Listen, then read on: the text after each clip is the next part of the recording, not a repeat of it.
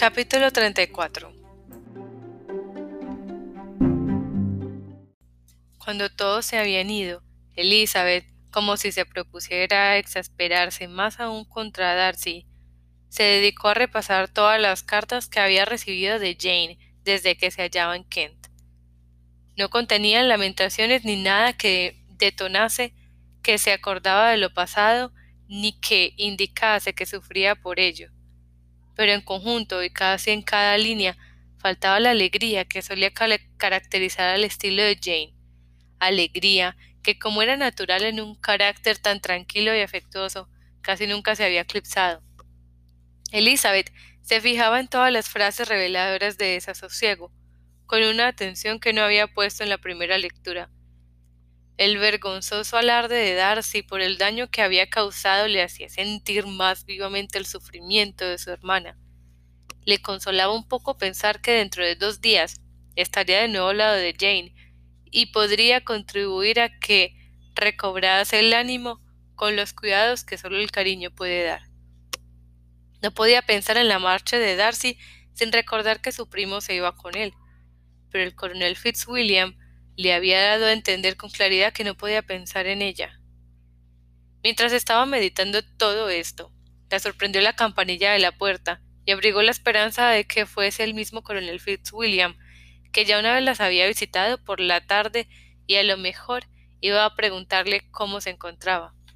Pero pronto desechó esa idea y siguió pensando en sus cosas, cuando, con total sobresalto, vio que Darcy entraba en el salón.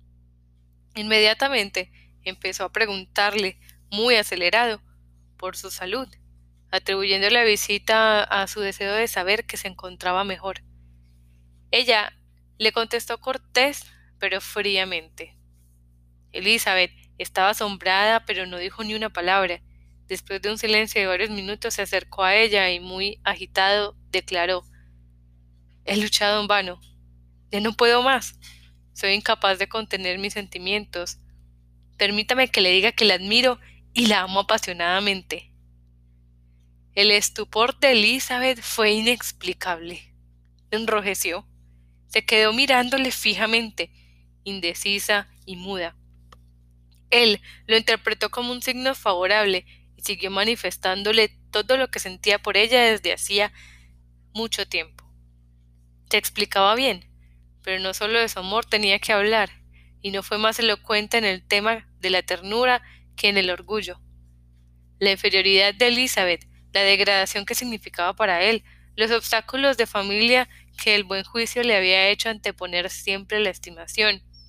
Hablaba de estas cosas con un ardor que reflejaba todo lo que le herían, pero todo ello no era lo más indicado para apoyar su demanda. A pesar de toda la antipatía tan profundamente arraigada que le tenía, Elizabeth no pudo permanecer insensible a las manifestaciones de afecto de un hombre como Darcy, y aunque su opinión no valió en lo más mínimo, se entristeció al principio por la decepción que iba a llevarse. Pero el lenguaje de que éste empleó luego fue tan insultante que toda la compasión se convirtió en ira. Sin embargo, trató de contestarle con calma cuando acabó de hablar.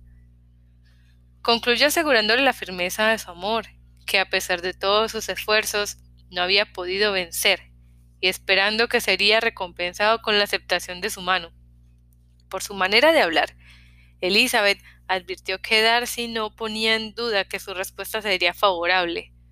Hablaba de temores y de ansiedad, pero su aspecto revelaba una seguridad absoluta.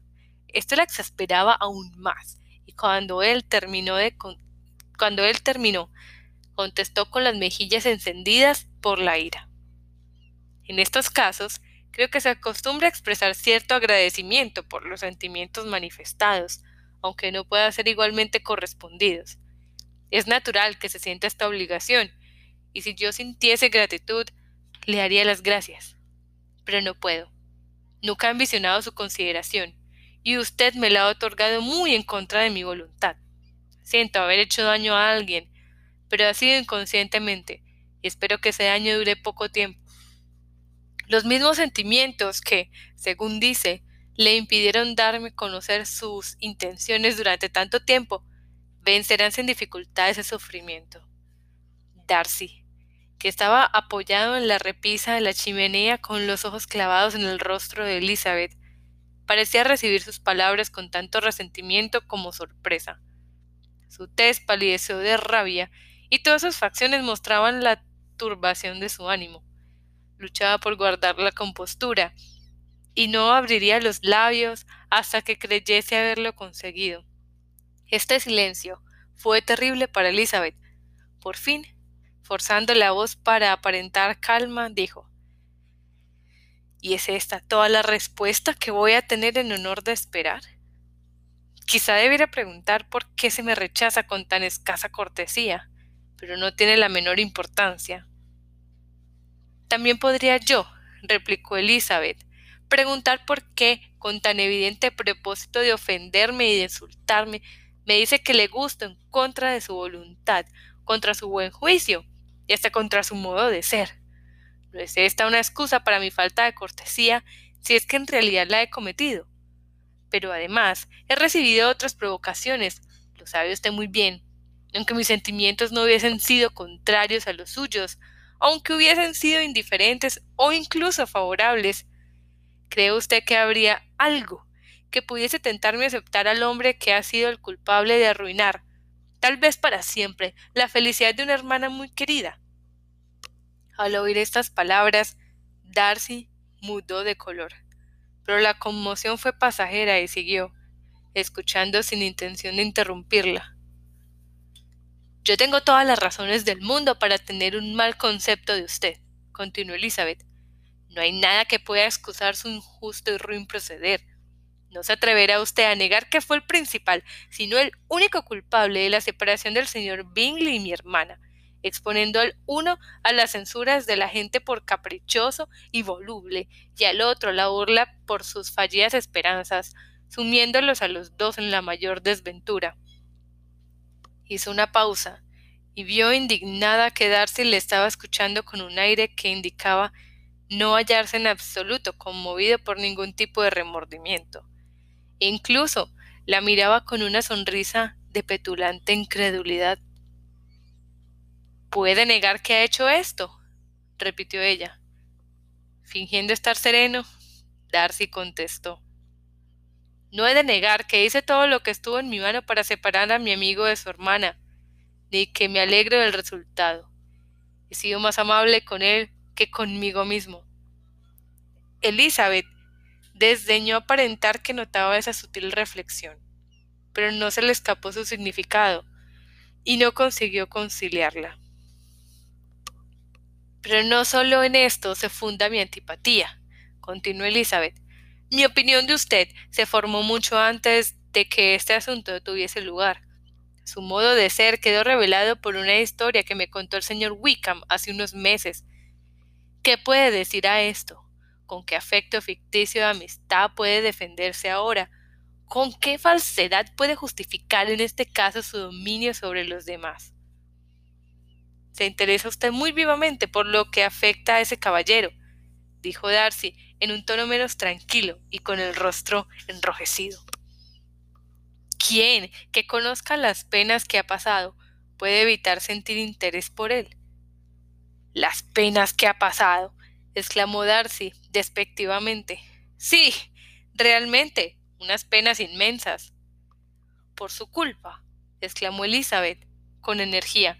Usted le redujo a su actual relativa pobreza Usted le negó el porvenir, que como bien puede saber, estaba destinado para él. En los mejores años de la vida le privó de una independencia a la que no solo tenía derecho, sino que merecía. Incluso todo eso. Y aún es capaz de ridiculizar y burlarse de sus penas.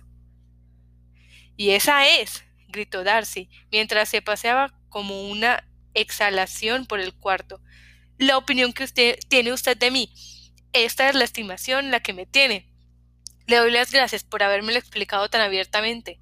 Mis faltas, según su cálculo, son verdaderamente enormes, pero puede, añadió, deteniéndose y volviéndose hacia ella, que estas ofensas hubiesen sido pasadas por alto si no hubiese herido su orgullo con mi honesta confesión de los reparos que durante largo tiempo me impidieron tomar una resolución. me habría ahorrado estas amargas acusaciones si hubiese sido más hábil y le hubiese ocultado mi lucha, halagándola al hacerle creer que había dado este paso impulsado por la razón, por la reflexión, por una incondicional y pura inclinación, por lo que sea. Pero aborrezco todo tipo de engaño, y no me avergüenzo de los sentimientos que he manifestado. Eran naturales y justos. ¿Cómo podía suponer usted que me agradase la inferioridad de su familia y que me congratulase por la perspectiva de tener unos parientes cuya condición están tan por debajo de la mía? La irritación de Elizabeth crecía cada instante. Aún así, intentó con todas sus fuerzas expresarse con mesura, cuando dijo se equivoca usted, señor Darcy, si supone que lo que me ha afectado es su forma de declararse, si se figura que me habría evitado el mal rato de rechazarle, si se hubiera comportado de modo más caballeroso.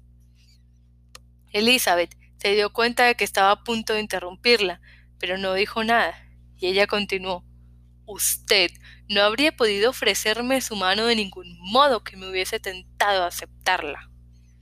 De nuevo, su asombro era obvio. La miró con una expresión de incredulidad y humillación al mismo tiempo. Y ella siguió diciendo, desde el principio, casi desde el primer instante en que lo conocí, sus modales me convencieron de su arrogancia, de su vanidad y de su egoísta desdén hacia los sentimientos ajenos. Me disgustaron de tal modo que hicieron nacer en mí la desaprobación que los sucesos posteriores convinieron en firme desagrado. Y no hacía un mes aún que le conocía cuando supe que usted sería el último hombre en la tierra con el que podría casarme. Ha hecho usted bastante, señorita. Comprendo perfectamente sus sentimientos, y solo me resta avergonzarme de los míos. Perdone por haberle hecho perder tanto tiempo, y acepte mis buenos deseos de salud y felicidad. Dicho esto, Salió precipitadamente de la habitación, y Elizabeth le oyó enseguida abrir la puerta de la entrada y salir de la casa. La confusión de su mente la hacía sufrir intensamente. No podía sostenerse de pie y tuvo que sentarse porque las piernas le flaqueaban. Lloró durante media hora.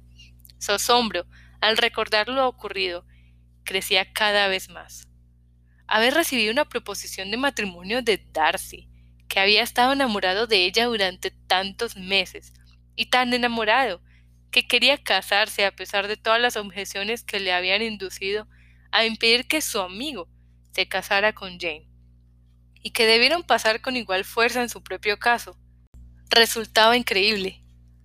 Le era grato haber inspirado un afecto tan vehemente, pero el orgullo, su abominable orgullo, su desvergonzada confesión de lo que había hecho con Jane, su imperdonable descaro al reconocerlo sin ni siquiera tratar de disculparse, y la insensibilidad con que había hablado de Wickham, a pesar de no haber negado su crueldad para con él, no tardaron en prevalecer sobre la compasión que había sentido al pensar en su amor.